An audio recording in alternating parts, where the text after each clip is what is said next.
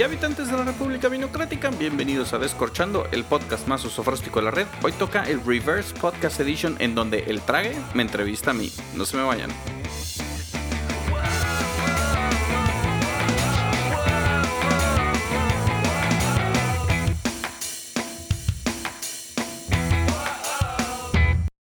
Hablar de vino mexicano es hablar de nuevos foros, nuevas formas, nuevas ideas y también de nuevos canales. Y si tengo que hablar de un canal para poder comunicar toda esta ola del vino mexicano, tengo que hablar de Instagram. Pero ahora quiero hablar, eh, en este episodio quiero hablar de la comida, Instagram y alguna sorpresa que les tenemos preparada. Y hablando de sorpresas, si alguien puede resumir el espíritu sosofróstico de la comida en el canal de Instagram, pues se resume en en mi siguiente invitado. Bienvenido, Sebastián Garza, alias El Trague. ¿Cómo estás? Muy bien, ¿cómo estás tú, Carlos? Primero que nada, muchas gracias aquí por recibirme en el Descorchando.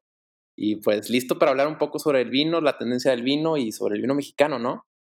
Oh, claro que sí, maestro. Y mm, aprovechando, ¿qué, qué andas pisteando? A ver, cuéntame, cuéntame. pues el día de hoy estoy abriendo una botella que se llama Flying Wine de la bodega Resistance. Aquí es una Ándale, mira tuya, Carlos, y pues vamos a ver qué tal. Obviamente, obviamente. De hecho, eh, te cuento una historia. La Resistencia eh, es, una de las primeras vinícolas con las que me enamoré del vino mexicano.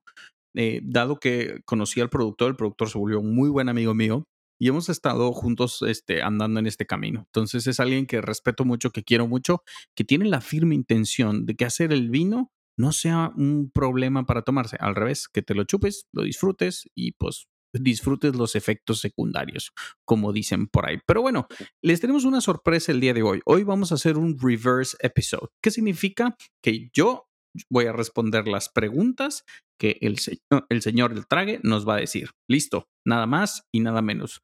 Yo me limito a responder las preguntas que nadie había querido preguntar alrededor del vino mexicano. Así que, señor Sebastián, jálele, échele, y una por una, papá. Pues, ¿cómo es? ¿Empezamos con la introducción mía o ya nos vamos directo a las preguntitas? Se me haría un crimen que no te conocieran. A ver, preséntate, por favor. Pues bueno, raza, ¿cómo están? Aquí Sebastián. Yo soy, soy aquí originario de Monterrey, crecí en Monterrey, he vivido toda mi vida en Monterrey. Y pues tengo 21 años. Entonces yo creo que soy aquí de la nueva, nueva, nueva, nueva, nueva ola de los que toman vino mexicano. Aquí la otra vez estaba escuchando el podcast que te aventaste allá en The Right Wine mencionabas que tú ya eres de la nueva ola. Entonces, yo me pregunto, si tú eres de la nueva ola, ¿yo a qué pertenezco, Carlos? Es que yo soy el viejito de la nueva ola. O sea, yo soy, I am the OG, the original gangster. tú eres de estos chicos, ¿cuánto tienes? ¿Qué, ¿Tienes 24, 25? 21 años, güey. 21 años, güey. O sea, tú eres literalmente esta nueva generación de tomadores que están empezando con un vino mexicano que está un poquito más evolucionado, con un vino mexicano que está creciendo. Entonces, a ti no te tocó esa etapa de los 2000 donde nadie sabía del vino mexicano y había poquitas cosas. Entonces, por eso sí hay generaciones. Pero cuéntame, ¿de dónde nace tu amor por la comida, la cuenta de Instagram? Sigle, sigle. Cuéntame tú primero y ahorita vamos a las preguntas. Pues prácticamente, este, yo vivo en una familia que es súper antojada. O sea, yo te puedo decir que todos los sábados y todos los domingos salimos a comer. Y de hecho, pues, como te digo, soy regio y, y pues yo tengo esa costumbre de que ya sabes cómo es el regio de la old school, que se casa mucho con los lugares, ¿no? O sea, que de repente quiere, un, quiere mucho un lugar y no se sale de su lugar. Tanto sí que llevo, para que te una idea, mi familia lleva más de 30 años todos los domingos yendo al mirador. Yo creo que... No manches. Todo lo que es mi familia. Entonces, Haz de cuenta que el sábado es el día donde le variamos, pero te estoy diciendo que empezamos en los old school. Te voy a decir, Silvano, güey. ¿Mande? Tú sí caes en el prototípico consumidor regio que no lo sacábamos de el mirador, el granero, el gaucho, o sea, ¿sí por ahí te movías? Es correcto, yo, yo soy de esa escuela, bueno, mi familia es de esa escuela y sí es de esa escuela, güey. Entonces, haz cuenta que yo soy el vato que rompe paradigmas aquí que de repente le digo a mi jefe, oye, vamos a probar sushi. Y me dice, no, güey, yo no como sushi, güey. Digo, pues pruébalo. o sea, es un sabor que en tu vida has probado. Y me dice, no, es que yo me gusta esto. Ah, pues bueno, está bueno. Pero pues así como te digo, o sea, del silvanos, del invernadero, del gaucho, del mirador. Del varietal. no, no, el varietal no, Pero bueno, no es por malo, pero a ese no lo frecuentamos mucho. Pero Va, va, va, de esta escuela es la familia, entonces, para que te des una idea. Entonces, yo creo el trague hace cuatro años con dos amigos. Y pues era el boom donde de repente las plazas empezaron a crecer. Salió la 401, salió Avanta, salieron Nativa en su momento con Sisu y, y ¿cómo se llama el otro? El que también era la Chef Ceci. 128. de 28. Entonces yo, cre yo creé el trague con ese boom. O sea, cuando la ola va para un lado, pues únete a la ola, ¿no? Y haz de cuenta que me fui a mover y pues, de repente te topabas con restaurantes. Ya ves que en esos tiempos como que no estaban más estructurados. Entonces, pues sí comienza el trague y básicamente era presumir lo que comíamos, pero a mí no me gustaba presumir porque Snapchat se me hacía muy chajo y de repente Instagram era la presión social de la gente que tienes que tener Claro, claro. y entonces creamos el trague para, pues para ahí aterrizar eso y mantener la vida privada con la comida, ¿no? Y pues empezó a agarrar fama y fama, y ahí entra, estábamos, estábamos en prep, yo tenía 16 años cuando empezamos. Este, y era, nadie sabía quién era, porque era parte del trague, de que no sepas quién es, de que entra a un restaurante y que te traten como un cliente más, ¿no? Luego ya con el tiempo, después de cuatro años, ya di la cara y, y pues aquí estamos, ¿no? Pero, Órale, qué padre. ¿Cómo me relaciono con el vino yo? Te quiero comentar, Carlos. A ver, a ver, esa es buena, esa es buena. Sí, porque de repente estamos muy en comida, pero vámonos al vino. Pues prácticamente yo, o sea, mi papá pues es conocedor, tiene su grupo de vino y hace más de 12 años más o menos. Y pues Wow. yo, yo los veía y pues hace dos años rentaban privados en los restaurantes o de repente contrataban a chefs y era un grupo creo que de 11 personas. Entonces como que ahí empezó la curiosidad sobre el vino, ¿no? De que, oye, pues qué tanto le pueden sacar estos viejos aquí al vino, o sea, yo siendo un mortal de 10 años no veía cómo, cómo iba la cosa, ¿no? Y pero yo tenía esa espinita y siempre era que no, pues cuando tengas la edad, pues te armas un grupo y pues le vas agarrando callo, ¿no? Y pues así empieza la curiosidad. Y luego pues ya cumplo 18 años, mi papá de repente en las carnes asadas sacaba una botellita o dos. Y al principio era como que miedo, no, no, no agarraba la copa, para que te una idea. Era que pues no, Órale. no lo voy a disfrutar, decía yo. Que, pues de repente sí, el papá se sacaba ahí una, una botellita buena y era que miedo, ¿no? Entonces le daba miedo y luego le empecé a quitar el miedo.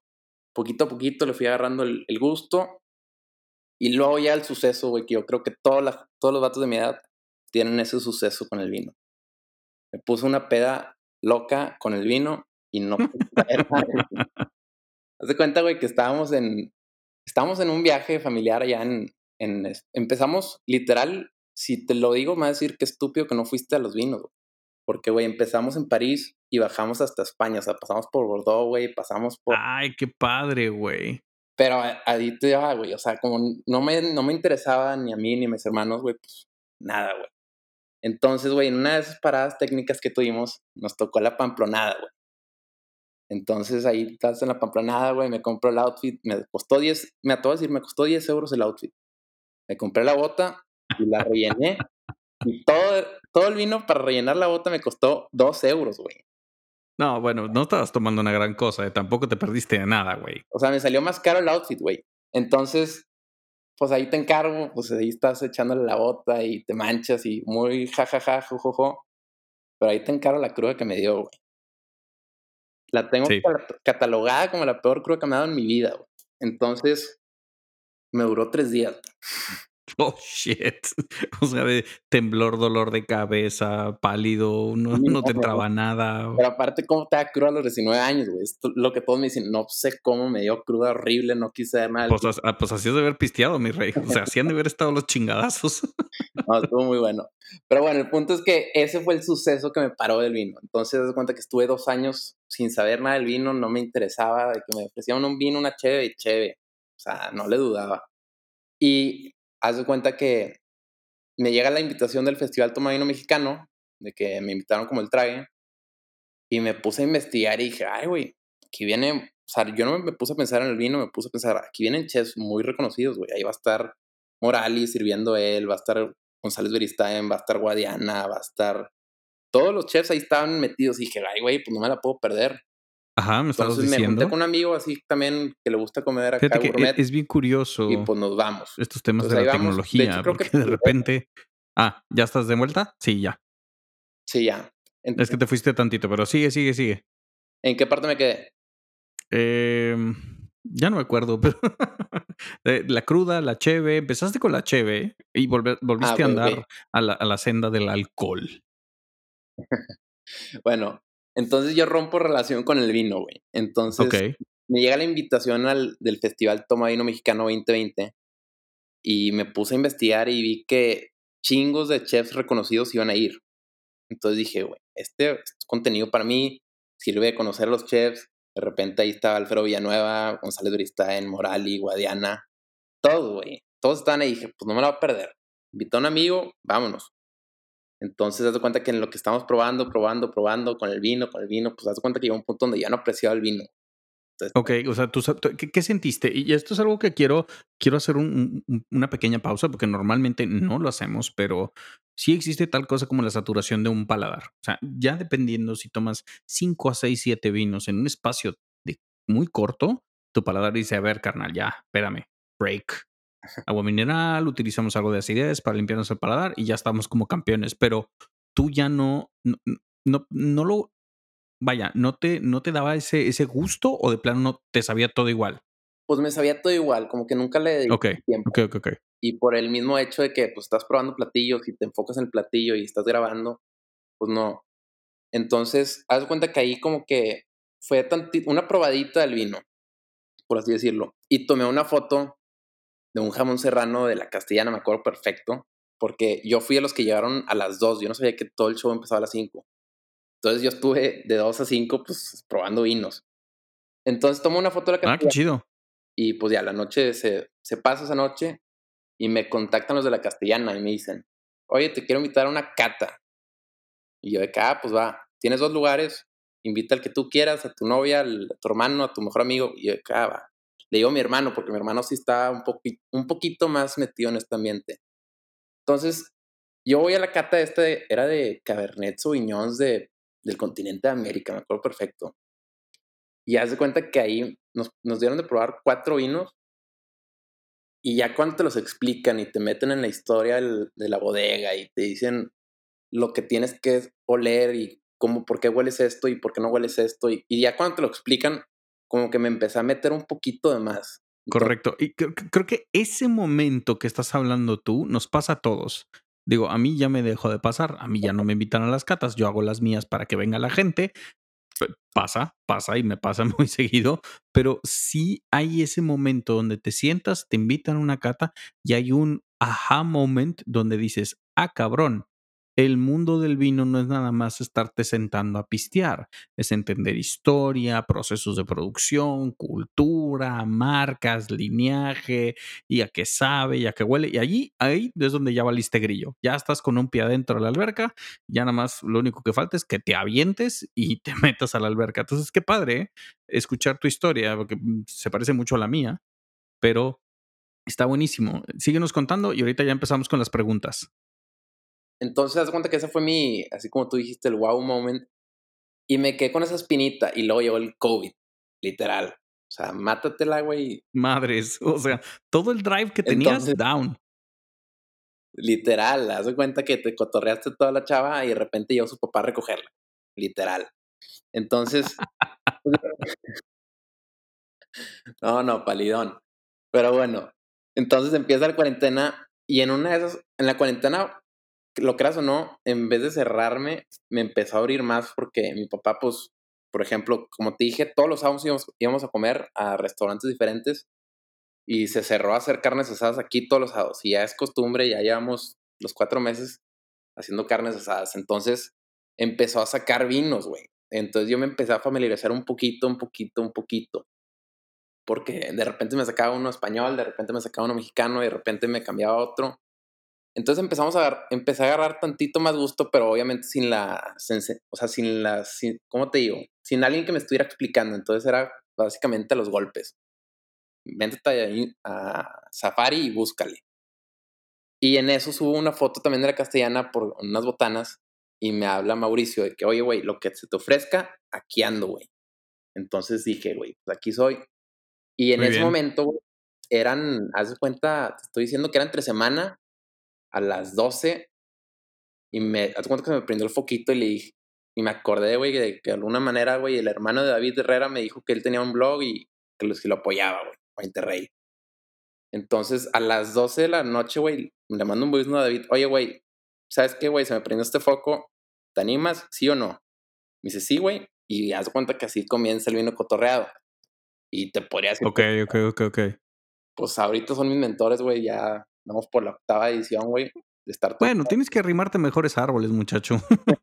no, no te creas, no te creas. Es muy respetable lo que está haciendo la bandita del Guenterrey, ya sabes. Es, es, pura guasa, es pura guasa. Pero sí respeto mucho lo que hacen porque están acercando el vino a chicos como tú. Tú estás chingón.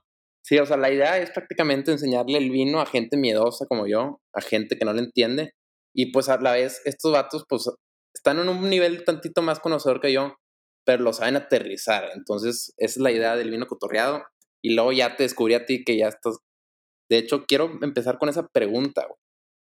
De que, ¿cómo. Venga, venga, échale. De las buenas, papá. Sí, de las buenas. ¿Cómo tú creaste el personaje, güey, el sosofróstico? Un pero. Ah. Ah, eso no lo, has, no lo has explicado por los podcasts que me ha aventado, ¿eh?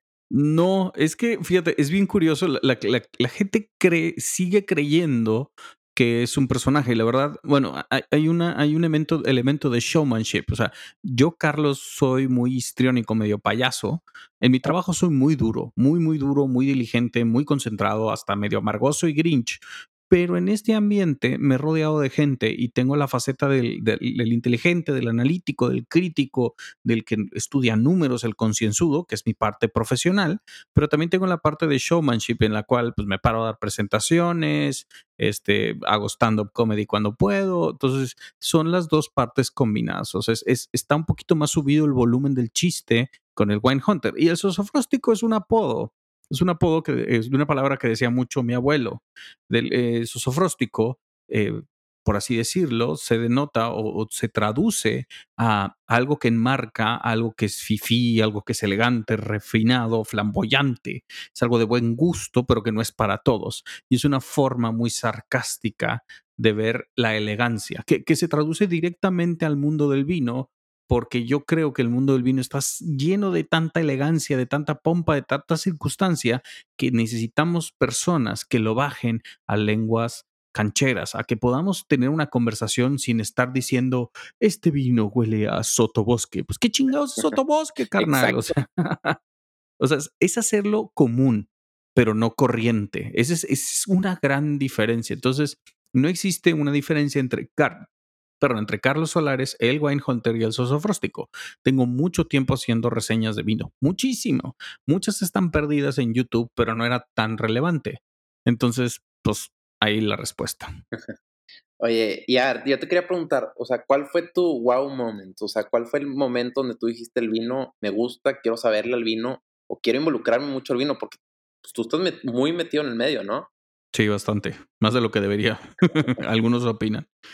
Fíjate, eh, hay tres, tres, momentos, tres momentos que me han marcado en mi vida. Mi primer momento fue, hay un restaurante de época, y no me, no me canso de decirlo, en un restaurante donde apenas aprendí el vino, eh, el granero. Todos los que vivimos en Monterrey alguna vez fuimos al granero, porque es una institución para la comida, la carne, y era el primer lugar donde medianamente te pudieras sentir elegante comiendo un trozo de carne. Entonces, eh, ahí fui aprendiendo, mi papá viajó mucho, viajó mucho en ese entonces y traía botellas españolas, francesas, y ahí empecé a entender que no es que tuviera una afición por el vino, es que tengo un paladar y una nariz muy sensible, la cual puede disec pues disecar o dissect eh, sabores y cosas muy rápidas, de manera muy intuitiva. Yo no lo hacía consciente, lo hacía inconsciente. Ese fue el primer momento. El segundo momento fue la primera vez que me llevaron al Pangea. Y te puedo decir que ahí cambió mi vida el vino.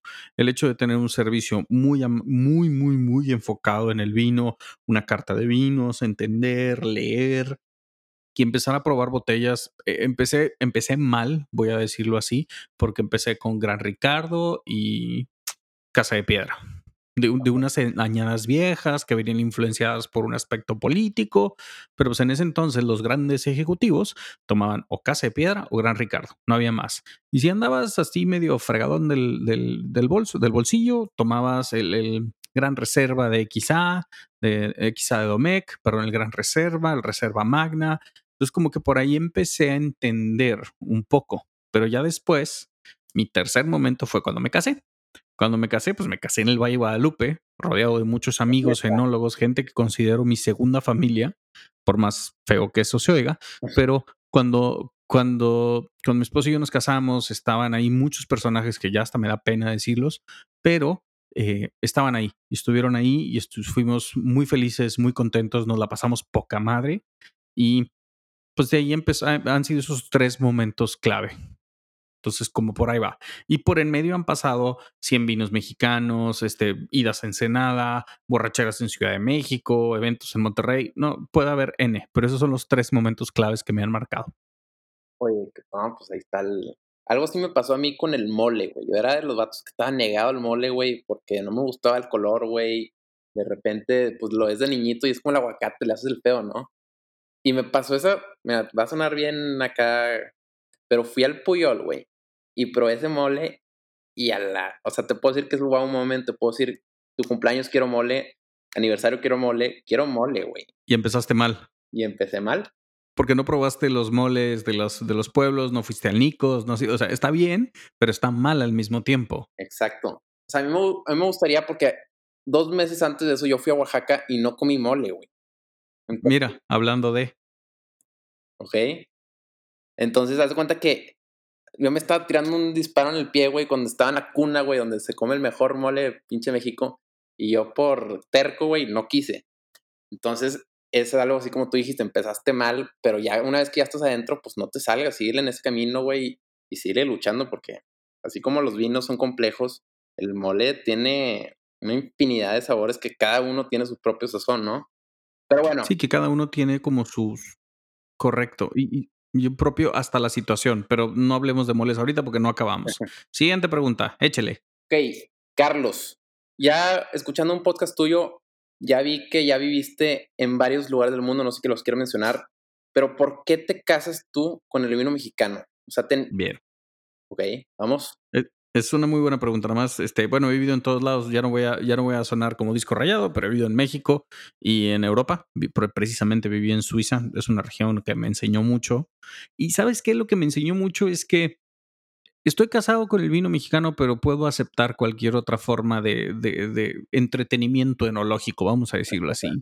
Uno, los tengo aquí cerca y puedo frecuentar y puedo ¿Sabes qué? Que puedo hacer que mi lengua y mi paladar puedan ser tan especializados y pueda disecar estos vinos que para algunos pueden ser impredecibles, que son, no son constantes, que no son homogéneos, que cualquier, cualquier cantidad de adjetivos peyorativos o no peyorativos que quieras ponerle.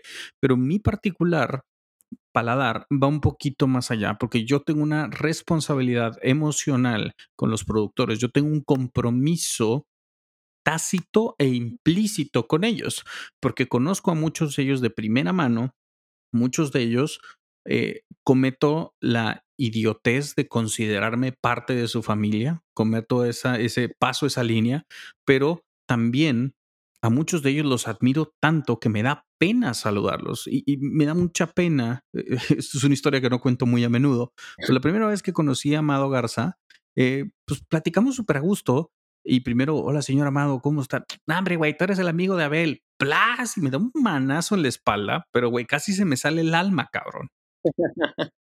y es fecha que no puede pasar ida Ensenada que no vea a Amado Garza y me dio un madrazo en la espalda pero feo.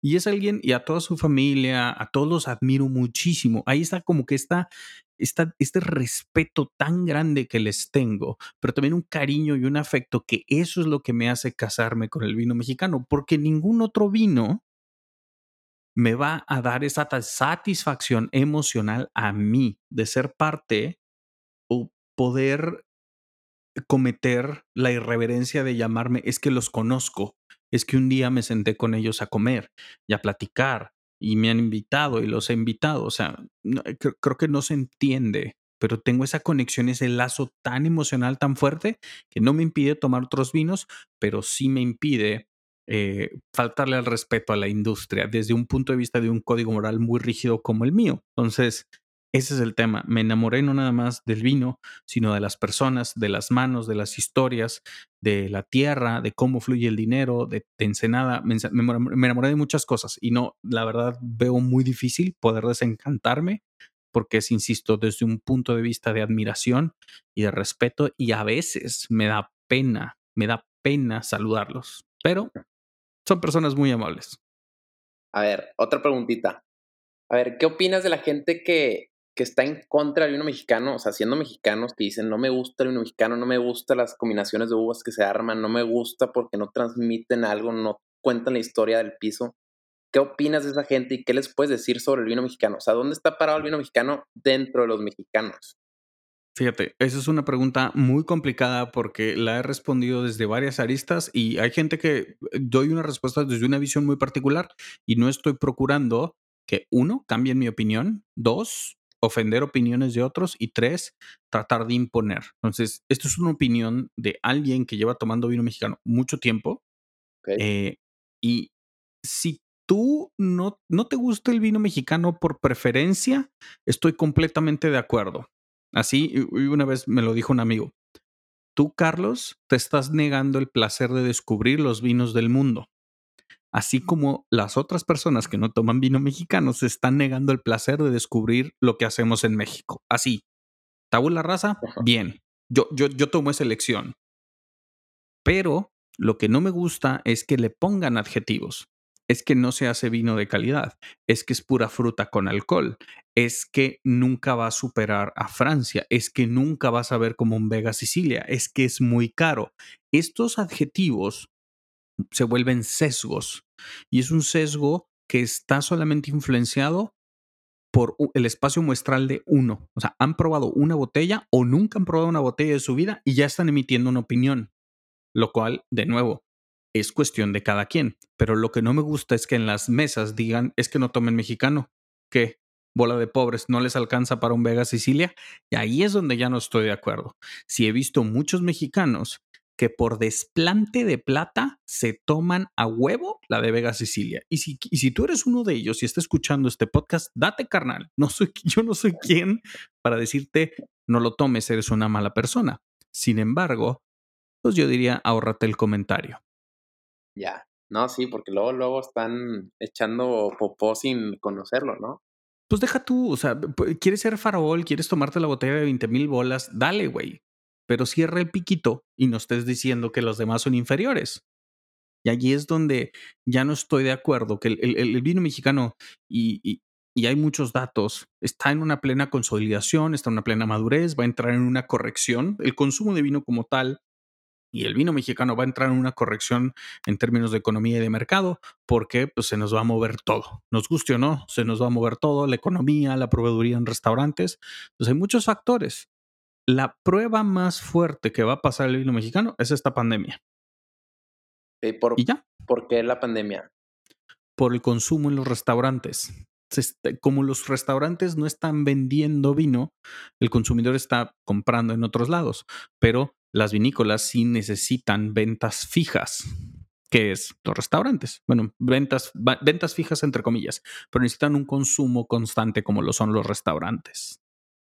Ya. Oye, y te quería preguntar, o sea, tú que viviste allá en Suiza, ¿en Suiza se ve el vino mexicano o simplemente el vino mexicano se cierra a México? O sea, si es reconocido internacionalmente el vino mexicano. Una vez pagué el equivalente a 800 pesos por una botella que en México vale 200 pesos. Nada más para que te des una idea. Entonces, no hay un mercado, y de hecho México y Suiza son mercados muy parecidos, más parecidos de lo que nos gustaría, porque son mercados de producción, consumo e importación. Es decir, lo que consumen se lo chupan. Hay bien poquito para exportar e importan un chingo. Entonces, es un mercado muy parecido. En, esos en esos tipos de dinámicas, en otras cosas no, no se parecen ni tantito. Entonces, es por eso que tiene como que cierto grado de, similitud.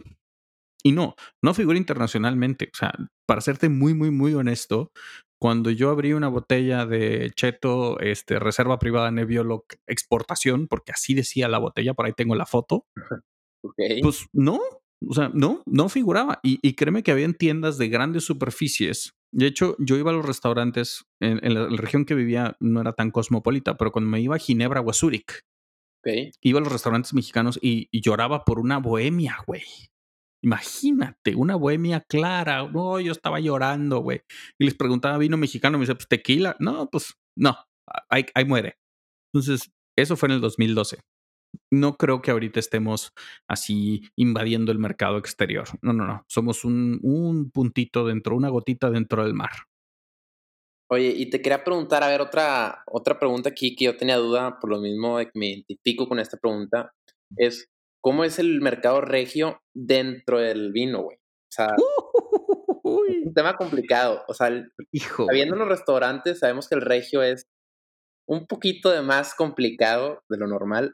¿Cómo es el regio en el vino, güey? O sea, ¿se cierra mucho un vino, se cierra mucho una bodega, o es más abierto? ¿O cómo es el regio, así en tus términos, en el vino? ¿Cómo Fíjate, es-? Está bien chingón porque justo esta, esta plática la tenía con Daniel Molina, un up and coming sommelier que está aquí, que estudia economía y también pues, el batito eh, la, la lleva bien en Instagram. Este, me llama mucho la atención porque lo hicimos en Zoom. Hicimos un, un episodio que se llamaba Decodificando al consumidor regio. Está en YouTube, luego les mando la liga. Ok. Y uno de los códigos que encontramos es que me, me- me reafirmas la hipótesis que tengo. El, el- el consumidor regio en términos de vino tiene cinco propuestas, no, cinco puntos a, a evaluar. Número uno, es tradicionalista. O sea, ya que le gustó una cosa, puta, batallas un chingo para sacarlo de ahí. Es correcto, pues Se hace el restaurante, sea, ya me gustó Rioja, chingue su madre, puro Rioja. De vez en vez existen ciertos loco. movimientos, sí hay cierto grado donde hay otros tipos de cliente que son más aventureros. Sí, pero no todos. Eh, sé que hay clientes que llegan, se meten a X, a Vinoteca y compran nada más de esta. ¿Por qué? Porque es la que me gusta. ¿Por qué? Porque no quiero experimentar, no quiero andar adivinando. Plus. Entonces, es un conservador, un consumidor muy tradicionalista y muy averso al riesgo. Sin embargo, también es altamente influenciable. Entonces, son como que es, es esta polaridad. Si tú pones mucha publicidad de Casa Madero y pones mucha publicidad y muchos concursos y empiezas a vender copas y inundas el mercado, Casa Madero, listo, buenísimo. Y lo mismo pasa con Don Leo y con las vinícolas que están aquí cercanas. Se vuelven producto de la moda. Entonces el consumidor regio es muy novedosito. Así como los restaurantes. Se ve muy presionado social, ¿no? Más o menos. Hay mucha competencia social, totalmente. Eh, número tres, el paladar del consumidor regio prototípico es bien complicado, porque, y lo he dicho en muchas ocasiones, es muy cárnico, muy especiado, muy graso, y está cabrón que estar en una carne asada, te tomes un vino frío. Lo que necesitas es una cheve. ¿Sí? Claro. Está haciendo un calor del carajo de 40 grados o 33 grados con el 80% de humedad relativa. Estás sudando como puerco. Obvio, no quieres una copia de tinto. Quieres una chela para que se te baje el calor. Entonces, es, es, es muy extremo. El, consumidor regio es muy extremoso, muy extremoso en las situaciones de consumo. Y su paladar es bien, 3 y 4, 3, su paladar es bien complicado porque es súper cárnico. No existen estos dejos de moles, de achiotes, de acidez, de... Pero todo tiene que estar o asado o con queso o... Bueno, Dios bendito que ya comemos aguachile, güey. Entonces, uy, upgrade. Pero pues me acabas de confirmar, tu papá no come sushi. Entonces imagínate. Entonces, cuatro, sus momentos de consumo son bien complicados, son, están enmarcados o mucha celebración o muchos amigos. Y número cinco, no está incrustado culturalmente. Es decir, estadísticamente hablando, culturalmente hablando, el, el, el regio es muy orgulloso de sus orígenes. Por eso aquí tomamos carta blanca, por eso tomamos tecate, por eso tomamos, y ya ahora que nos trajeron estas nuevas generaciones, por ejemplo, como la tuya, pues ya son más de Amstel, Michelob, otras cosas. Pero cuando yo estaba chico, güey, era Tecate Light y te chingaste, güey. Si había Bud Light, uh, upgrade. era el... Y era chile y whisky. Sí, claro. No, Entonces, y de hecho, o sea, esta, o sea, mi hermano, o sea, es, tiene ahorita ya 28 años. Yo me acuerdo de él y de hecho yo creo que gracias a él me he podido meter a estos temas también porque el café, me gusta mucho el café, me meto mucho fondo del café, pero bueno. O sea, él empezó con las cheves artesanales. Ándale. Entonces, ese es un pasito muy interesante que puede dar un regio, ¿no? O sea, el hecho de no, no salirse mucho, pero experimentar sabores que luego en un futuro puedes aplicar en el vino, ¿no? Correcto, sí, sí, sí. Sí, y, y, empiezas a evaluar, y creo que el acto de, que te gusten las chelas artesanales, los cafés, los, los licores, los destilados, los, los tabacos, a los que les gustan los puros o a los vinos, tiene que ver con una capacidad de concentrarse y entender qué está pasando. Es qué pasa en mi boca, qué pasa en mi nariz, qué me está dando, y ya con eso se vuelve una gran, hasta el té, conozco sommeliers de té, güey. Y eso, eso sí son sommeliers y no chingaderas, güey. Porque tres pinches hierbitas que saben algo, no sé cómo le sacan notas a esas chingaderas. Ahí sí yo no puedo, yo sí me declaro bastante burdo, güey. Oye, a ver, te voy a lanzar una incomodita. Venga, venga, venga. A ver, ¿qué opinas de los bares, restaurantes, llámese como los quieras llamar, para gente de mi edad, o sea, del rango de 20 a 30 años, que en vez de ofrecer vino, ofrece vino natural. Pues está bueno. Digo, al final del día, el vino natural, y es una posición que está un poquito más matizada después de que grabé el episodio de los vinos naturales. Sigo estando en desacuerdo con el tema del precio, eso no lo van a cambiar. ¿Por qué? Eh, sí entiendo que es más caro y que la chingada, listo, ya, granted. No, pero cualquier botella eh cuesta 800 pesos en los vinos naturales, ¿no? Pues mira, eh, podrán tener el diferencial que sean. Sin embargo, sin embargo, si los restaurantes quieren ofrecerlo, he visto restaurantes que empiezan con cartas de puro vino natural y que poco a poquito se empiezan a equilibrar. Entonces, mi opinión no es la opinión última. Existe un ente que se llama el mercado, que solito va moviendo y va regulando qué funciona y qué no. Yo, Carlos, dentro del mercado, tengo una opinión, pues si quieres llamarla izquierdista, derechista, este, fringe, llámala como quieras, me vale grillo pero sí está padre que lo, que lo sirvan como opción, más no como única opción, porque creo que los paladares jóvenes todavía tienen que experimentar dos, tres cosas en su vida para llegar a esos vinos. Y si llegan ahí y de ahí les gusta, perfecto, yo estaba equivocado. Sin embargo, creo que eh, es todavía muy complicado, muy complicado que se establezca un centro de consumo puro y crudo, puro y neto para vinos naturales. Y si lo hay y son exitosos, ya, pues que Dios los bendiga. A mí no me gustan. Listo, se acabó. ok. Oye, ya... dime, dime. No, no, creo, creo, firmemente que no es, no es una, una posición antagónica, solamente creo que funciona para cierto mercado. Y probablemente yo no soy ese mercado. Y lo tengo que decir de una manera muy honesta. Probablemente yo, Carlos, no soy del mercado de los vinos naturales. Y listo, no formo parte de ella. Ya. Oye, a ver, así como yo tengo mis mentores que los podría mencionar aquí a los dos David de Guainterrey, saludos a ustedes. Este, ¿Tú tienes algún mentor así que te llevó de la mano en el vino o fue plena, plena o puro golpe, güey? No, no, no. Sí, sí, sí hay, hay nombres que tengo que dar. Y son nombres muy, muy regionales, de hecho. Eh, tengo que agradecer a Abel Vivayov, de Vinícolas Vivayov, Armando Orozco, que fue eh, enólogo de, eh, ¿cómo se llama? Concierto enológico, ahorita está en el CEVIT.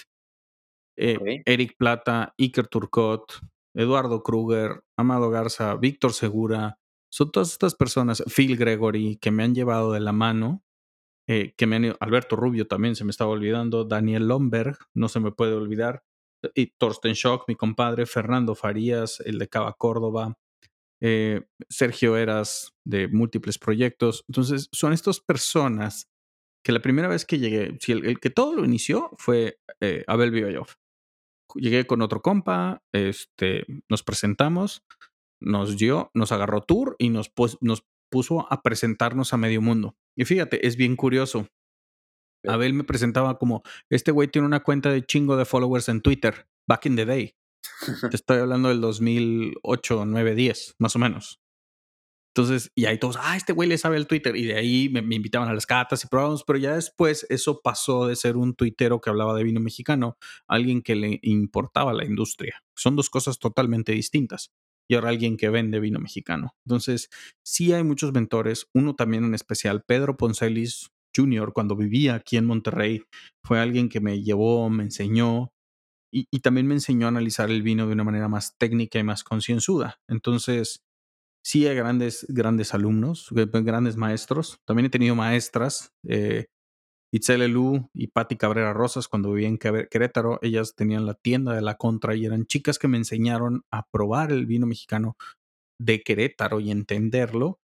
Y, y sobre todo es una gran comunidad que poco a poco me he ido enseñando. Entonces, pues pudiera decir 500 nombres, pero son mucha gente de Ensenada, muchísimo gente de Ensenada que me, que me ha ido, mis maestros actualmente, Pepe Trillo y Lucía García, que me están enseñando a entender qué está sucediendo en Arteaga y en, y en Parras, y, ya. Y muchos chefs, también muchos chefs que fui conociendo cuando viví en Ciudad de México, que me fueron en, haciendo entender que el arte de maridaje no es nada más tragar y pistear, es entender qué va con qué. Y eso sí está cabrón. Es fecha que no le, no, a veces que no le atino, pero sí, comer y pistear no es nada más así. ¿sabes? El arte de maridar es un poquito más allá. Ah, y sí, se me olvidaba. Hay una persona aquí, ¿por qué se me olvidó? ¿Qué, qué güey estoy? Eh, Roberto Navarro fue, eh, ha sido un gran amigo, un gran mentor que me ha llevado de la mano y fue el primero que me dijo, ¿por qué chingados no hablamos atrás de una cámara? Y si ustedes buscan en YouTube Vino Viernes de Vino Mexicano, van a ver los primeros episodios donde grabamos en casa de mis papás.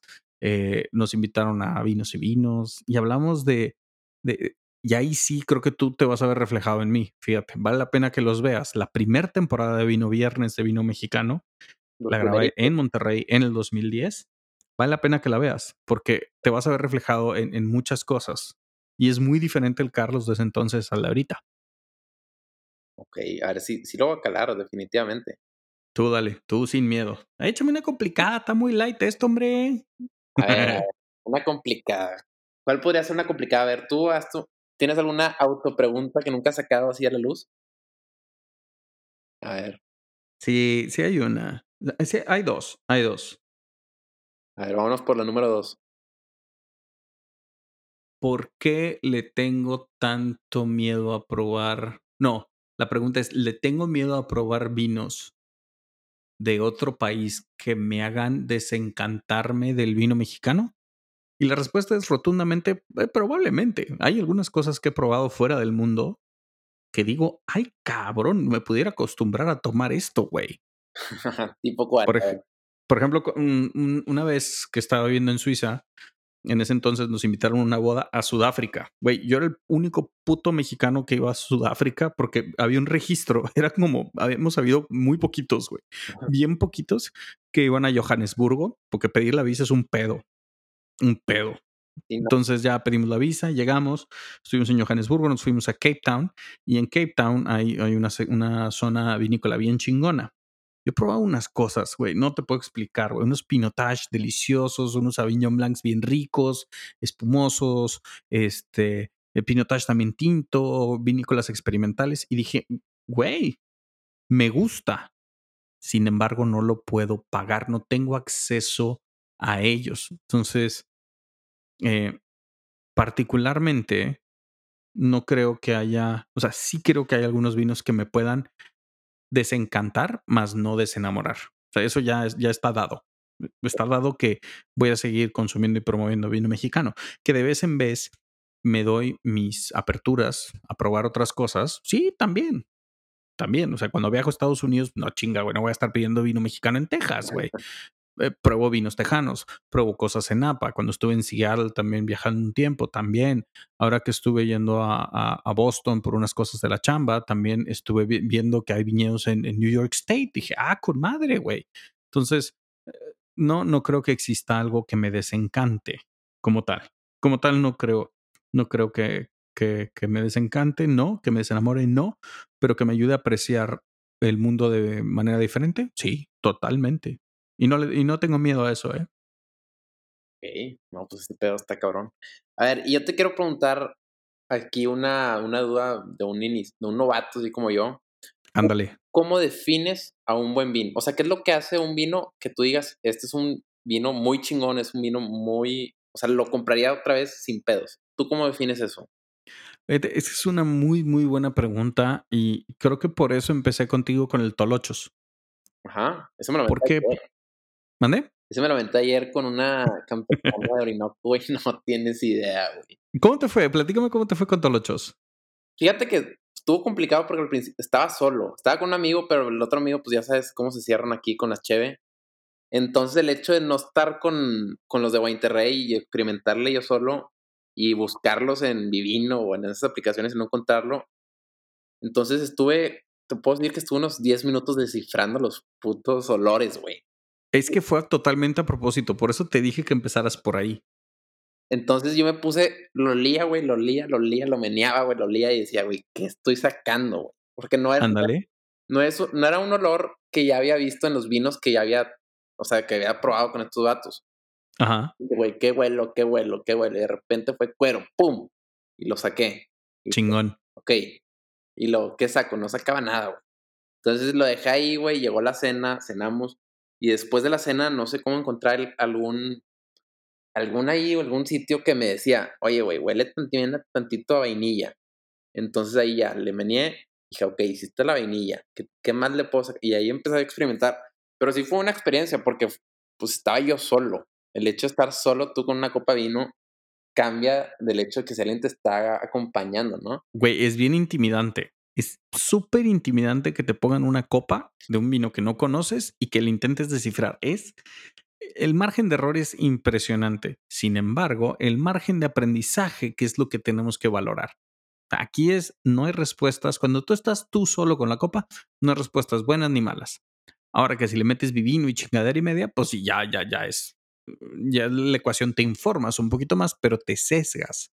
Lo que dice en la etiqueta, lo que digo yo, no necesariamente tiene que ser lo que tú tienes en tu cabeza. Yo puedo tratar de abstraer mi preferencia y decirte lo que yo estoy oliendo sin decir lo que yo estoy prefiriendo. Y ese es bien, bien, bien distinto.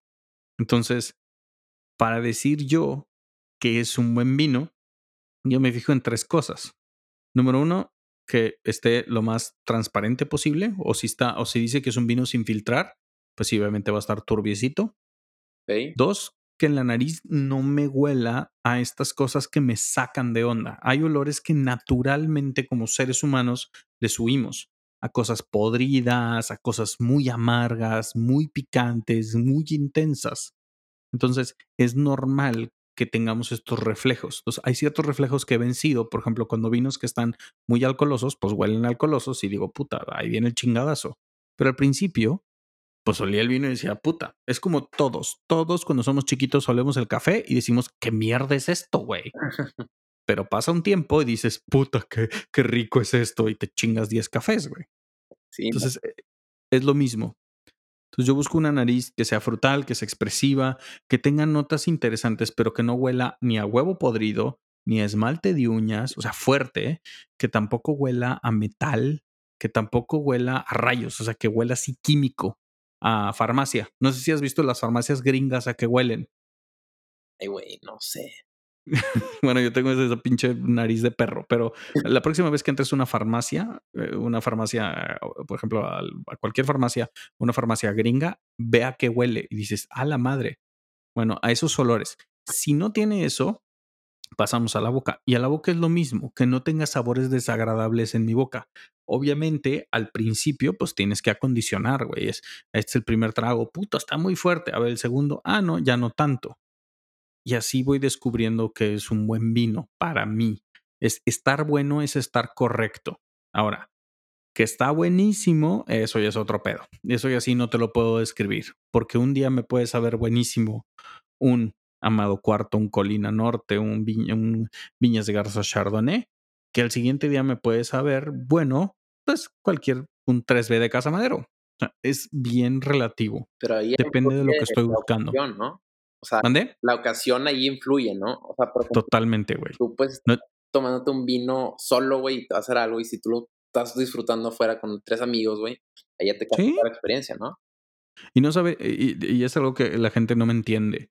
El vino no sabe igual en Ensenada que en el restaurante que en tu casa. No, no te, lo, te lo juro que no, no he tomado vinos y me he decepcionado. Decir, chingados, güey. Ahí con el wine maid que estábamos allá medio pasados de copas y platicando, inventando madres, sabía con madre. La cruda al siguiente día estuvo mamalona. Pero cuando llego aquí a Monterrey, lo pruebo, ya se serena bien, un mes estable, el vino en su refri, todo chingón. Lo pruebo y digo, ah, cabrón, ¿por qué no me sabe igual? He entendido que el contexto emocional sí determina mucho de tu receptividad acerca de si disfrutas o no disfrutas el vino. Y eso está cabrón. Y es algo que no te dicen en la escuela. Sí, no, obviamente. Y ahí, de ahí crece la idea de que los señores, los señorones, los abuelos, solamente sacan vinos de su cava en ciertas ocasiones, ¿no? O sea, que no quiero desperdiciar este vino que ya lo guardé 20 años, güey. Porque ahorita no lo voy a disfrutar, güey. Mejor me espero la boda de mi nieta o alguna una cosa por Cuando nazca el primero, o es que me decían un amigo, mi papá, un, un, gran amigo que tengo aquí en Monterrey, me decía, mi papá tenía vinos para cuando nacimos nosotros, para cuando nos casamos, cuando tuvimos el primer hijo, cuando nos divorciamos, cuando nos volvimos. El güey ya sabía que íbamos a pistear. Entonces, y cuando un, eh, él, él, tuvo la, pues la mala fortuna de tener que enterrar a su hermano, o sea, el, papá y el hermano, pues el papá y el hijo y el otro hermano, pues el hermano murió en un accidente automovilístico y pues lo enterraron y el papá dijo, en esta ocasión no tengo vino para ofrecer. Creo que un vaso de agua sería lo suficiente. Entonces, e, entiendes que también hay contextos emocionales en los cuales dicta o no dicta. Claro. Entonces, es, es, es complejo. La relación del ser humano, las emociones y la, la la receptividad para poder entender la comida y el vino es, es, una cuestión netamente emocional. Tienes que estar en un cierto estado emocional y cada vez estoy más convencido de esto. ¿Cuándo has estado molesto por algo y te has sabido bien la comida? Nunca, Es eso. Si estás emputado, emberrinchado, te fue de la chingada, este, el examen, en los trabajos, el compañero, el tráfico, llegas y nada te sabe bien. Necesitas estar en un estado de gracia, vamos a llamarlo así, emocional, para poder recibir todo lo que el vino te está expresando. Sí, claro. Este, ¿cómo se llama? Pues es algo que no, no se entiende, ¿no? Lo tienes que vivir para Correcto. ¿no? O sea, es como yo digo, como yo digo aquí a los de Monterrey, güey, estoy esperando toda la semana para el jueves para echar una copa de vino que me enseñen a la verga. Y los vatos dicen que yo también. Entonces, pruebas el vino y te sabe muy bien y luego lo compras el día siguiente solo y no te sabe, O sea, correcto. Es, es algo, es un factor muy importante en el vino, así como tú dijiste en la comida también. A ver, ¿y con qué preguntas cerraremos? ¿Qué dices, Carlos? A ver, pues tú, échale ganas. ¿Qué preguntas incómodas? A ver. Me pudieras hacer la clásica de los top 5, pero esa te la voy a. Sí. Porque fluctúa demasiado. A ver, tengo una duda que ha sido pláticas aquí varias veces con los de Monterrey. A ver. o sea, ¿qué onda con los vinos de Costco, güey? Pues mira, los vinos.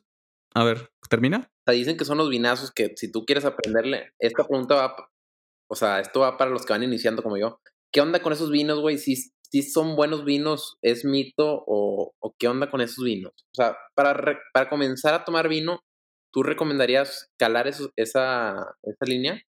Si te quieres dar un tour por el mundo, es como ir, mira, es como agarrar un, es como ir de viaje. Te lo voy a poner esta analogía y esto un día lo platiqué con, con, con, todos los amigos, con Abel, con Armando, con Álvaro. También saludo, Álvaro ha sido mi maestro, me prestó el rancho para casarme. mira, una, una vez me dijeron esto. Es como ir de viaje. Tú escoges si te vas en primera clase o te vas de mochilero. Tú escoges. Entonces, yo creo que los vinos de Costco son un muy buen vino para irse de mochilero. ¿Y qué? Y, no estoy diciendo cosas malas, al revés. La, la, la ida de mochilero a veces es bien chingona. Es bien chingona, es bien padre, te gusta, te emociona, te, te, te da un sabor diferente, es una experiencia diferente. ¿Son buenos? Sí, totalmente. ¿Son vinos correctos y bien hechos? Sí, totalmente. Si no, Costco no le pondría su sello. Si le pone pinche sello a féretros para enterrar gente, que chingados no le ponga el pinche sello para unos vinos. Se hacen espumosos, blancos, tintos. La verdad, son productos bien hechos. Es lo único que tengo que decir. Que yo soy partidario de ellos. Por ejemplo, los espumosos de Costco, si dan el gatazo, bien chingón. Bien chingón. El Rioja lo probé otra, otra vez en casa de mi hermano, bien. El blanco, el Chardonnay, el Chardonnay del Costco con barrica está buenísimo, güey. O sea, es como dicen, mommy juice. Así puedo ver a todas las soccer moms tomándose la botella completa porque es Chardonnay con barrica, creamy buttery popcorn. O sea, güey, it's a good wine. Entonces, para calarte, sí, denle.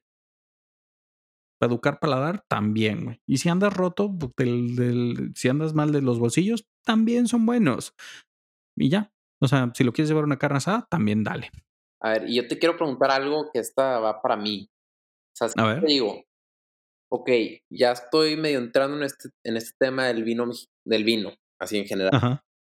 ¿Qué cinco vinos mexicanos me recomendarías para iniciar? O sea, probar así como dijimos del Costco, que pruebas Good. todos y te das una idea. Cinco vinos mexicanos que digas, tengo que probar para entender tantito el vino mexicano. O sea, no que sean complejos, sino para entrarle tantito, tantito al, al tema. Vamos a, vamos a agarrar vinos de diferentes regiones. Vamos a utilizar, ¿qué será? Tres de Ensenada, dos de Parras. Nada más para entender. Eh, vamos a empezar con los de Parras. Con, con Parras vas a empezar con, no vamos a empezar con el B ni el 3B ni nada. Vas a empezar con el Malbec de Casa Madero. A mí el, Malbec de línea de Casa Madero se me hace un muy buen vino, bien estructurado, bien rico, con su fruta, sabroso, masticable, o sea, lo puedes masticar. La verdad es para mí es el vino que deberíamos de estar tomando en la carne asada, sí o sí. El Malbec de Casa Madero. El Malbec de Casa Madero, no el Gran Reserva, no, no, no, el de línea. Ok. Ese es uno. El otro es puedes escoger Curdo de Bodegas del Viento. Es un buen vino que me gusta mucho, que es muy maridable, bien rico, sencillo, nada complejo, pero también súper pisteable. Súper, súper, súper pisteable. Y lo puedes encontrar estos dos en Vinoteca. Ok. Entonces, not a big problem. Ahora vámonos a Ensenada, que ahí sí va a estar bien interesante. Te voy a recomendar tres vinos. Número uno, eh, uno de los vinos que a mí, se me, a mí me parecen muy típicos y pudieran, mucha gente lo critica, pero a mí me enseñó, a mí me sirvieron tantas borracheras, el Reserva Privada de Cheto, el de Violo. Es un vino súper rico, súper frutal, potente, complejo, alcoholoso, chocolatoso, o sea, todo lo que le puedas meter, pero es como que, en- que entiendas un poquito de qué va la zona. Entonces, muchos me van a tachar y van a decir que estoy Como, generalizando. como introducción a Ensenada, tú recomendarías ese vino. Sí, la verdad sí. Quiero que, quiero que empieces con ese por una sola razón. ¿Por qué? Porque con eso vas a entender mucho cómo trata la fruta el Valle de Guadalupe. Probablemente no sea lo más propio, pero comercialmente hablando, el Reserva Privada de Cheto está buenísimo. Lo puedes encontrar también en cualquier lado. Ok. Ok.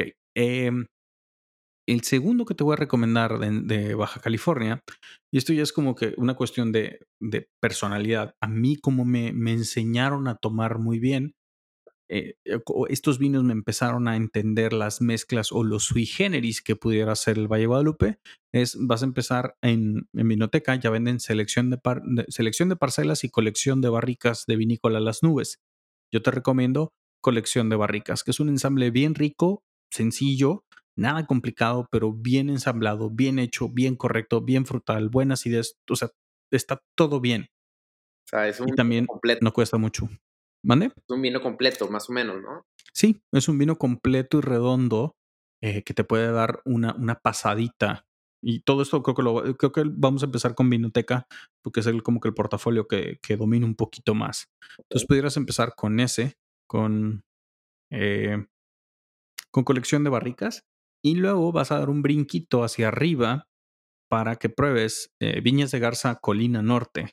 Es Tempranillo Grenache Cariñán, un vino súper rico, súper estructurado. Y ese sí ya es como una apuesta un poquito más frontal a los vinos españoles. Me gusta mucho recomendar este vino para las personas. O, ¿sabes qué? Te voy a quitar Viñas de Garza. Eh, puedes ir a la tienda del Pangea Ajá. y compras Mogor Badán. Mogor Badán es un vino de estos clásicos icónicos de historia, de cultura, que para que entiendas el origen del Valle Guadalupe y cómo año a año se ha ido modernizando, Mogor Badán para mí es un vino que te enseña, te, te enseñas y te sientas a disecarlo bien a bien y compras la añada, aunque esté reciente, te lo tomas ahorita, vas a entender muy bien o vas a sintetizar muy bien qué está pasando en el Valle Guadalupe. Yo creo que con esos vinos, si te voy a quitar el, el Colina Norte, te voy a poner Mogor Badán, que lo encuentras en la tienda del Pangea. Perfecto. Oye. Y con, esos, y con esos vinos puedes entender muchos de los espectros. No le metí blancos ni rosados porque eso es harina de otro costal. Si no, ya ocupas más callito, ¿no? Para, para encontrarles. Son más complicados, ¿no? Para entender los blancos y los rosados, ¿o es o no? No, es, es o sea, sí. Un, apreciar un buen blanco significa apreciar que el winemaker así como hizo el vino blanco, tiene que estar. Tiene muy poco espacio, muy poca cintura, muy poco wiggle room para poder corregir el vino. Entonces, hacer vino blanco es una chinga, una chinga. Y si te sale mal, te jodiste. El vino tinto es un poquito más forgiving si lo sabes llevar. Ok, y ahora, suponiendo que yo compro estos cinco vinos y los voy calando en diferentes ocasiones, ¿qué recomiendas tú para un principiante? encerrarse en sí mismos, así como te dije, sin investigar nada, o si hacer un poco de research. ¿Qué dices? ¿Cero research? O sea, investigar el vino o no investigarlo al momento Nada. Al final. Lo que sí puedes tomar es, hay unos templates o hay unas libretitas de Moleskine que tienen como la guía práctica de cómo probar el vino. Te dicen qué olfato, qué esto, qué el otro, qué aquello. A mí lo que me sirvió mucho, más allá de hacer el research, es tener una libreta que la tengo de tener arrumbada y por no sé dónde, por no sé dónde. Pero esa libreta yo iba a qué me huele, a qué me sabe, eh, ok, ya no con qué lo maridaría, eso ya lo desarrollé después, pero a qué huele, a qué sabe, de qué región es, qué uva es, ah, chingón.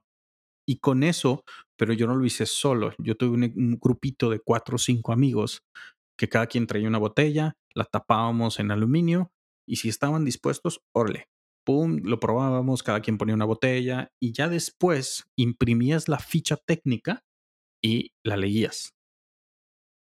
Y ya después ahí te vas dando un, un, norte de por dónde va.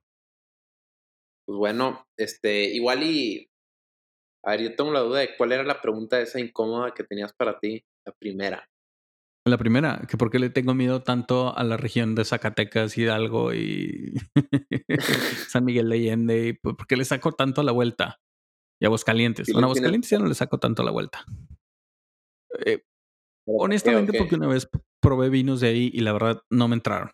No me entraron, no me entraron, no me entraron. Y tengo que vencer, tengo que reconocer públicamente que sí eh, estoy sufriendo de mi propio, de mi propio sesgo de desdén, porque mm, nada más cuando los probé, los vinos de Guanajuato, los vinos de Zacatecas, los vinos de Hidalgo, de, no, de San Miguel de Allende probé unas cosas funkies, pero espectaculares, pero no me he dado, no he abierto mi paladar como para probarlos.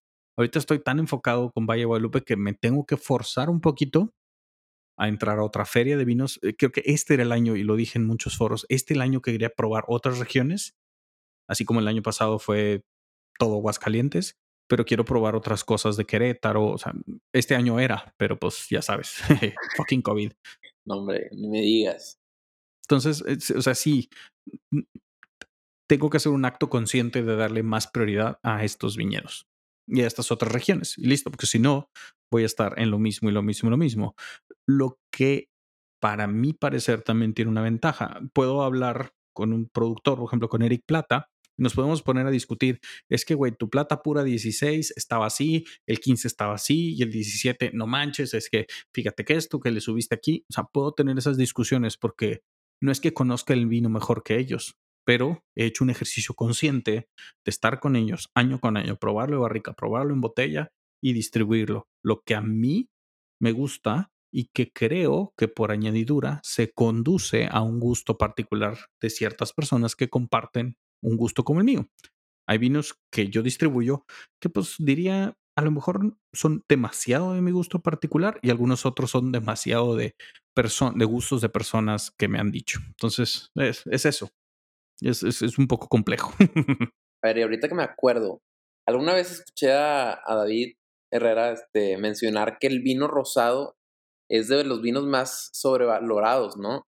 Pero ¿por qué, ¿por qué eso? O sea, creo que lo mencionó hablando gastronómicamente hablando. O sea, el vino rosado, como que todos lo tachamos como un vino girly, como un vino fácil de tomar, para empedar, que lo pones en una fiesta y no, no voy a decir la marca, ya sabemos toda la marca. Pero ¿por qué el vino rosado es sobrevalorado. O sea, ¿qué es lo que hace especial ese vino? O sea, yo... ojo, es el vino más versátil gastronómicamente. No, yo te diría que es undervalued, no overvalued. Ah, perdón, perdón. Sí, sí, sí, me confundí yo. Es underrated, very underrated. Pues mira, bien sencillo, porque no hay ejemplos buenos en la industria de impacto comercial amplio. Es decir, si tú pones en una encuesta cuál es el vino rosado más icónico que has tomado los últimos 100 días, la gente te va a decir Sorrejón o Beringer. That's it. Entonces, no son, o sea, son referentes en la industria más que más para mal que para bien. ¿Me explico? podría ser como el instant ramen, ¿no? De que sí, güey. que es el ramen por el instant ramen, pero a la vez nadie sabe apreciar el ramen porque todos se quedan con el instant ramen, ¿no? Es más o menos así como que the cheap version, the cheap American version. Entonces, si vas, if you go way beyond that, puedes encontrar rosas muy buenos, muy estructurados, muy complejos y otros que te los puedes tomar solito. El otro día me tomé solito, sin miedo, una botella de Arrebol, que es un vino rosado que hace Mogorbadán. No manches, lo disfruté como no tienes una idea. Y no tiene, y eso es, eso es otra de las cosas. El cliente prototípico regio es bien pinches acomplejado, bien acomplejado. No le cambies algo porque ya se siente atacado. No, ya lo mataste. Sí, o sea, güey, imagínate las protestas que hubiera en la calle si la ensalada del gaucho le quitan las aceitunas o el queso, cabrón. no mames, güey, ¿qué, qué pinche AMLO vete ya, güey. O sea, eso sí serían hordas de gente. Entonces, está cabrón. O sea, sí creo que eh, podemos llegar a ser un poquito complejados. sí, no. No, de hecho, hoy compré el Santo Brujo Rosado. Es una chulada. Porque David me lo recomendó. El día de mañana lo vamos a estar probando. Y pues ahí vamos a ver, yo también me quiero introducir, ya sería un poquito de lo tinto y probar tantito más, a ver qué tal. sobre todo los rosados tienes que entender que están hechos con frescura, con acidez. No es ni barrica ni mucha fruta. O sea, tienes que entenderlos en su justa medida. Ya. Pues sí, mañana, mañana te diré qué tal. Y pues bueno, yo ya no tengo ninguna pregunta, Carlos. ¿Tú tienes alguna pregunta que me quieras hacer? Pues una última pregunta, una única pregunta. Y fíjate bien, este, y esto es una pregunta que quiero que respondas en un tweet, así, bien cortito. Ok. Fíjate bien. ¿Qué es lo que más te emociona de empezar a probar vino mexicano? A ver. O sea, conocer un poco más sobre lo que existe dentro de México, yo creo. O sea, o sea, siento que es una buena es, una, es algo que tenemos que a la vez nadie lo ha estado apreciando durante toda nuestra historia y que creo que tiene mucho potencial. O sea, por el hecho de que ahorita, pues como las bodegas como que están, ya hay unas establecidas, pero hay varias que apenas están comenzando. Entonces me gustaría ver el fruto de esas mismas bodegas en 10 años. Y qué mejor si ya llevo 10 años tomando. Es decir, yo probé esta, o sea, pone tu bodegas del viento que no mucho. Es decir, yo probé el Pinot Noir en el 2020, quiero ver cómo sabe en el 2030. Siento que sería un, plus que yo tendría del decir, yo llevo 10 años tomando y esta bodega ya creció, ya la quiero conocer ya, ya estructurada. Órale, es, es, muy buena respuesta. Súper, súper buena respuesta. Y de hecho, porque eres partícipe del cambio, si, si empiezas a probar ese vino y, y, en realidad genuinamente tomas un interés por la comunidad, por lo que se está haciendo, por, por también variar tu gusto. O sea, tampoco estoy. Eh, a veces el otro día me dijeron que era yo como el, el papa de una religión. ¿Sabes? O me sigues a mí o eres un, un impuro, un impío. Y la verdad no, no, no es un statement válido. Puedo entender de dónde viene, pero si la verdad te interesas en la comunidad y te interesa aprender y cuestionar y aprender y acercarte y hablar con los enólogos y mandar mensajes y decir, oye, güey, a ver, explícame esto, creo que eso es muy bien visto. Y eso te va a ganar mucho crédito en la industria. Claro, sí, no. Como consumidor. Y es algo que me he dado cuenta, o sea, en el vino como que es un ambiente muy amigable, de más a veces, que de repente tú te guías, o sea, estoy yendo viñas de garza porque lo, o sea, empezando la cuarentena, mi papá me abrió una botella ahí y dije, este vino me gustó. No, y luego ya me enteré que tú también los vendías, pero los tallé y el vato sin o sea, me likeó, me dijo, ¿qué te pareció? Me gustó un chingo, le dije, y me dio follow. dije, oye, ¿qué pedo? O sea, ¿Sí? yo tallé a un restaurante, pues muy a huevo. Es más, hasta hay veces que se ponen el límite que no te puedo repost. Entonces en el vino yo, yo, yo empecé a notar eso. Por ejemplo, ayer que, que subí la Resistance, los vatos me tallaron y también me preguntaron. Entonces, eh, creo que es una comunidad muy amigable que a la vez quieren ese feedback, que tú le digas, oye, ¿qué sentiste? Y tú se los dices, entonces ellos ya se sienten más cómodos, ¿no? Sí. y de hecho, esa es como que la labor de las personas como yo que ya estamos en medio, lo que queremos hacer, conducir a estas nuevas personas a que descubran nuevas bodegas. De hecho, esa es mi labor, que se enamoren de nuevas bodegas pequeñas y medianas. Y eso ayuda a cosas como la que tú hiciste. O sea, tú le diste exposure a la Resistance, a Tolochos, a Flying Wine, y eso les ayuda a ellos. Y es como este beneficiarnos todos a todos. Y porque todo, es, todo esto está creado bajo una premisa básica. Te voy a apoyar. Listo. Sin cobrar, sin mamar, sin estar poniendo de mamón, sin poner reglas, es, güey, vamos a compartir. Vamos a compartir lo que nos estamos tomando y vamos a ayudarles a estas eh, vinícolas. Y listo. Ese es todo el trip. Claro. Sí, ¿no? Y pues más que nada, como tú dices, en el vino, pues no es que haya un vino malo ni un vino bueno, no, es depende de gustos. Simplemente es apoyar, como tú dijiste, y luego ya si, si ellos te preguntan, tú les das su feedback a ellos, pero simplemente a ellos, no necesitas... Claro. Y menos yo, que yo soy un principiante en esto. Pero está bien porque vas a ir curtiendo, o sea, puedes ir aprendiendo a curtir tu juicio de una manera muy adecuada, que eso es algo que también siempre he criticado de los instagrameros, para bien y para mal, que una cosa es compartir, otra cosa es criticar, otra cosa es opinar y otra cosa es sugerir. Son cosas totalmente distintas. Sí, para criticar tienes que tener algo de base, para opinar puedes decir yo opino, yo te sugiero porque creo que te gusta y yo comparto es, miren, aquí me lo estoy pisteando. Son actos diferentes. Sí, completamente. Y esos actos nos ayudan a ser más auténticos. Claro. Pues sí, yo diría que eso sería todo, mi Carlos. Listo. Listo, muchísimas gracias aquí por invitarme. Aquí con ustedes, Sebastián del Trague, arroba el trague.mx aquí en Instagram. Así es, chamacos, pues este fue un episodio más de Descorchando, el podcast más usofróstico de la red. Hoy tuvimos un podcast bien interesante, Reverse Interview. Sebastián del Trague me entrevistó. Síganlo en su cuenta de Instagram, ya la dijo. Y pues bueno, no nos queda más que hagamos, decir que hagamos patria, tomemos vino mexicano y hay que decir salud. Saludcitos, raza, nos vemos.